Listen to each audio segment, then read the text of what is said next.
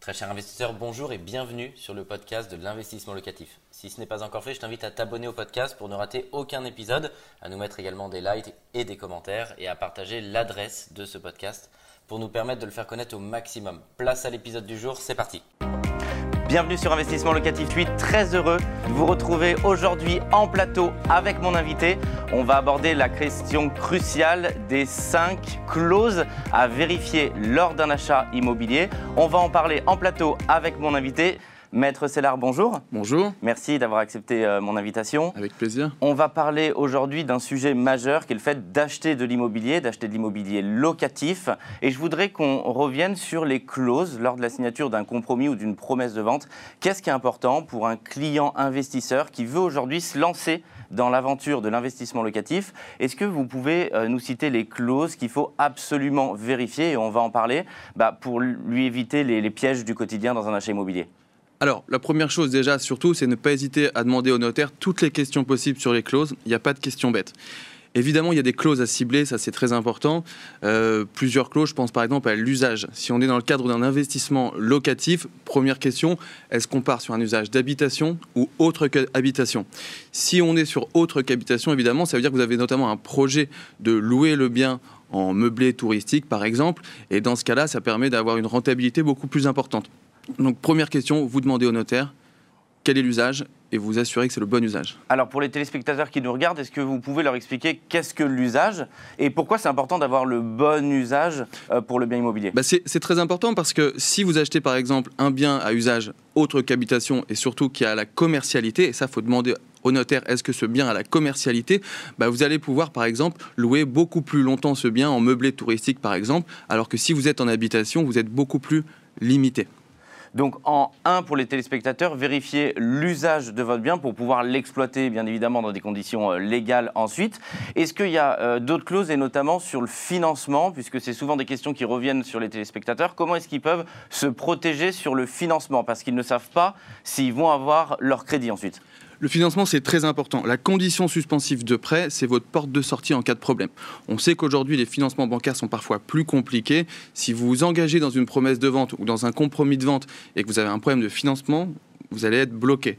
Donc on regarde la condition suspensive et on s'assure qu'elle correspond à votre situation. Quel est le montant qu'on va emprunter? Quelle est la condition Quel est le taux euh, d'emprunt et quelle est la durée maximale d'emprunt? Alors il y a toujours il y a une question euh, spécifique que je vais vous poser chez euh, nos clients investissements locatifs. On les accompagne dans des opérations rentables. On va restructurer le bien. On va trouver un bien qui souvent est vétus, nécessite des travaux et très souvent le vendeur bah, ne veut pas que la condition suspensive porte sur plus que le montant du bien plus ce qu'on appelle généralement les, frais de notaire, alors qu'il va y avoir potentiellement des travaux derrière à effectuer. Comment est-ce qu'on peut euh, aider là-dessus les clients pour qu'ils ne soient pas en difficulté, puisque la condition suspensive va être euh, plus faible que le montant total de l'opération? Alors ça, c'est vraiment un sujet de pseudo-tension en promesse de vente ou en compromis de vente, c'est souvent le petit, le petit combat entre le vendeur et l'acquéreur. Première chose, vous anticipez, vous attendez pas le jour du rendez-vous pour débattre de ça parce que ça crée des tensions et parfois vous risquez de perdre un bien parce que le vendeur va se lever et partir. Donc vous anticipez, vous voyez ça avec votre notaire. Pour répondre à votre question, Conventionnellement, on peut faire ce que l'on veut dans la promesse de vente ou dans le compromis de vente. Donc, on peut indiquer euh, que l'on souhaite emprunter 115 euh, 000 euros alors qu'en fait, le prix est de 100 000 euros, par exemple. Euh, la seule chose, c'est que c'est même pas le vendeur, c'est le notaire qui va dire non, on ne veut pas, on veut limiter la condition suspensive au prix. Donc, si vous y arrivez, tant mieux, mais souvent, le notaire du vendeur va, refuser. Donc, c'est important de bien anticiper ça. Donc votre conseil, voilà, pouvoir l'anticiper et dialoguer en amont, que ce soit avec votre confrère ou que ce soit avec le vendeur. Ou dire tout de suite au vendeur ou à l'intermédiaire, voilà, moi j'ai pas de souci a priori de financement, mais je voudrais également euh, emprunter les travaux. Est-ce que ça vous pose un souci? L'anticiper. Et attention à ce qui est un petit peu à la mode de renoncer systématiquement à la condition suspensive de prêt pour euh, plaire au vendeur.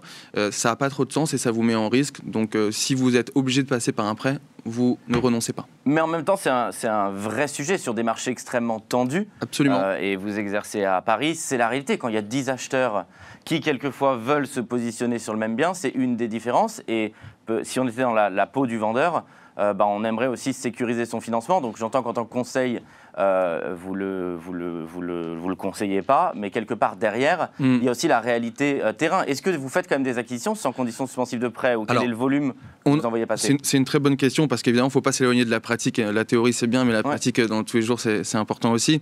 Euh, on peut renoncer à la condition suspensive de, de, prêt, sauf que si vous n'avez pas le financement, vous avez une action qui part derrière et vous avez tout à perdre. le vendeur, il veut parfois absolument que vous renonciez à la condition suspensive de prêt, mais ça n'a pas d'intérêt. Si vous n'avez pas le financement, il partira en procédure, son bien sera immobilisé pendant deux ans, il a tout à perdre également. Oui, ce que vous dites, c'est qu'il faut être sûr de son financement. C'est pas un jeu, il faut être sûr, il faut contrôler son financement. le, vendeur n'a pas, en pratique, le vendeur n'a pas intérêt à vous faire renoncer à la condition suspensive. Si vous n'avez pas de prêt, il va immobiliser votre, le vendeur aura son bien immobilisé pendant deux ans en procédure, il aura tout à perdre. Euh, est-ce qu'on peut voir une autre clause, et notamment euh, celle où fiscalement euh, on peut laisser la possibilité à, l'acheteur de potentiellement acheter en société, acheter avec euh, quelqu'un d'autre, acheter avec une personne de sa famille, acheter avec un associé ou acheter lui-même. Qu'est-ce qu'on peut insérer pour le protéger au maximum? Alors, pour être très pragmatique, très souvent, on trouve un bien, il faut réagir vite parce qu'évidemment, il y a plein, il y a plein d'acquéreurs sur le, sur le coup, entre guillemets. Et dans ce cas-là, on va acheter en personne physique parce qu'on n'aura pas encore constitué de société, par exemple. Donc, au stade du compromis de vente ou de la promesse de vente, on achète en personne physique, madame ou monsieur achète, et surtout, on vérifie ou on demande au notaire de bien mettre une clause de substitution. Cette clause de substitution, c'est ce qui fait qu'on pourra après créer une société et finalement acheter avec la société. C'est courant, vous en faites beaucoup? On, en, fait beaucoup. La plupart du temps, les sociétés ne sont pas constituées au stade du compromis de vente ou de la mmh. promesse de vente, donc on achète en personne physique, on demande la clause de substitution et on substitue entre la promesse de vente et la vente définitive. Je voudrais qu'on parle de, du, du, bâti, de la copropriété de manière générale. Quelles sont les clauses qu'on peut insérer euh, pour protéger un client, et ça va intéresser les téléspectateurs qui nous regardent, bah, pour pouvoir finalement acheter sereinement en copropriété alors, quand on achète en copropriété, quand on fait un investissement locatif, le prix c'est bien. Souvent, on se dit tiens, j'ai réussi à obtenir un bon prix.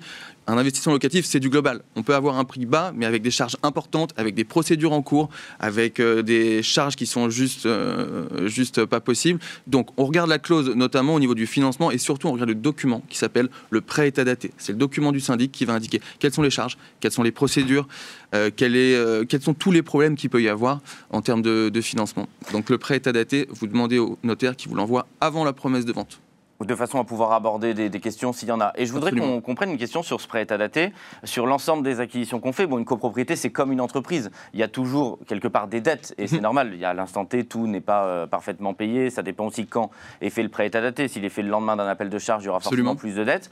Quelle est la jauge qu'on doit placer dans une copropriété pour se dire finalement c'est une dette normale ou c'est une dette excessive? Alors, très, bonne question. La jauge, elle est en rapport avec vos tantièmes d'acquisition. Évidemment, si je vous dis tout de suite, il y a 100 000 euros de dette, vous allez dire, c'est pas possible, je ne prends pas. Sauf que si vous avez des tantièmes, si votre code-part de détention de l'immeuble est très faible, bah, rapporté à votre code-part, il n'y a pas de sujet. Donc, il faut mettre en perspective votre code-part d'acquisition, qui est indiqué dans votre promesse de vente ou dans votre compromis de vente, et la dette. Euh, comment est-ce que ça se passe sur le cas de, copropriétaires qui seraient en impayé et qui euh, restent en, impayé Donc forcément, dans ce prêt état daté, il, y a une, dette qui va être importante liée à un ou plusieurs copropriétaires. Est-ce que ce sont les autres copropriétaires qui font l'avance en cas d'impayé et à quel moment on peut forcer euh, ce copropriétaire-là à vendre finalement ou régulariser sa situation Alors, effectivement, c'est les copropriétaires qui font les avances, sauf qu'aujourd'hui, les syndics, la plupart du temps, sont très réactifs. Dès qu'il y a des impayés, ils lancent une procédure.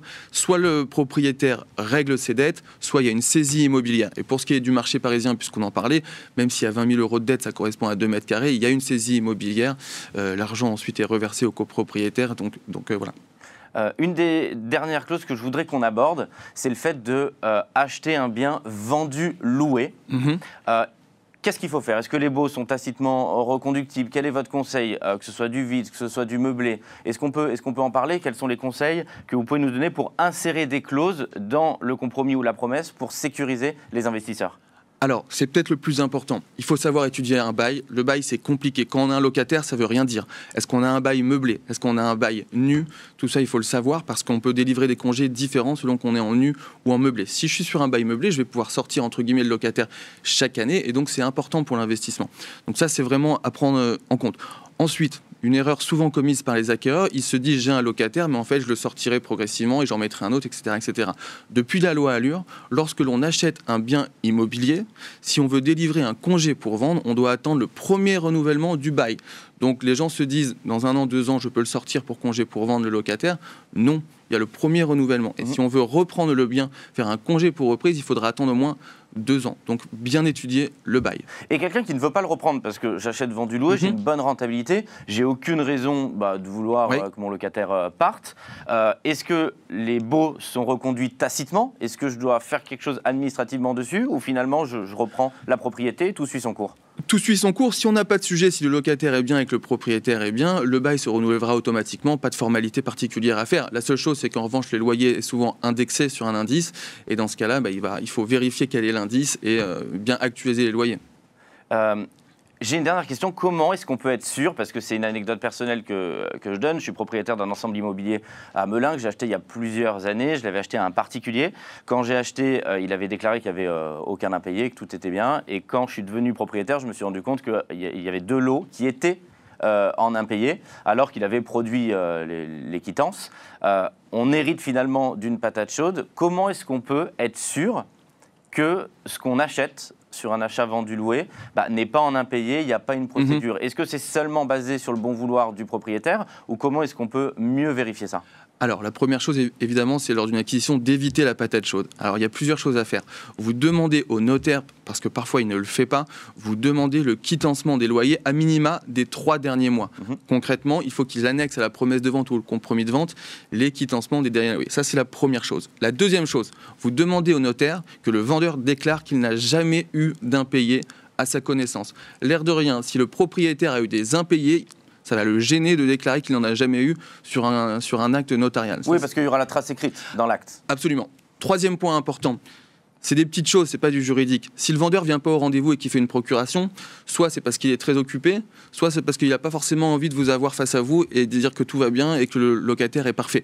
Donc c'est un faisceau d'indices qui fait qu'on peut se sécuriser au maximum. D'accord, mais donc il n'y a, rien de contractuel à 100% qui peut euh, valider ça. Ce qui est contractuel, c'est de faire déclarer au vendeur qu'il déclare justement qu'il n'y a jamais eu d'impayé. Et à partir du moment où il fait une fausse déclaration, sa responsabilité peut être engagée. D'accord.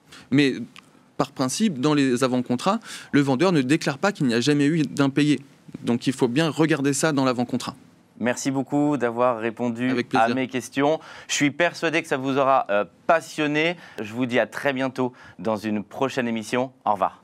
Un grand merci d'avoir suivi cet épisode jusqu'au bout. Je te donne rendez-vous pour un prochain épisode. Si ce n'est pas le cas, abonne-toi au podcast, partage-le, mets-nous un like et tu peux également retrouver plus de conseils sur YouTube avec plus de 300 vidéos gratuites.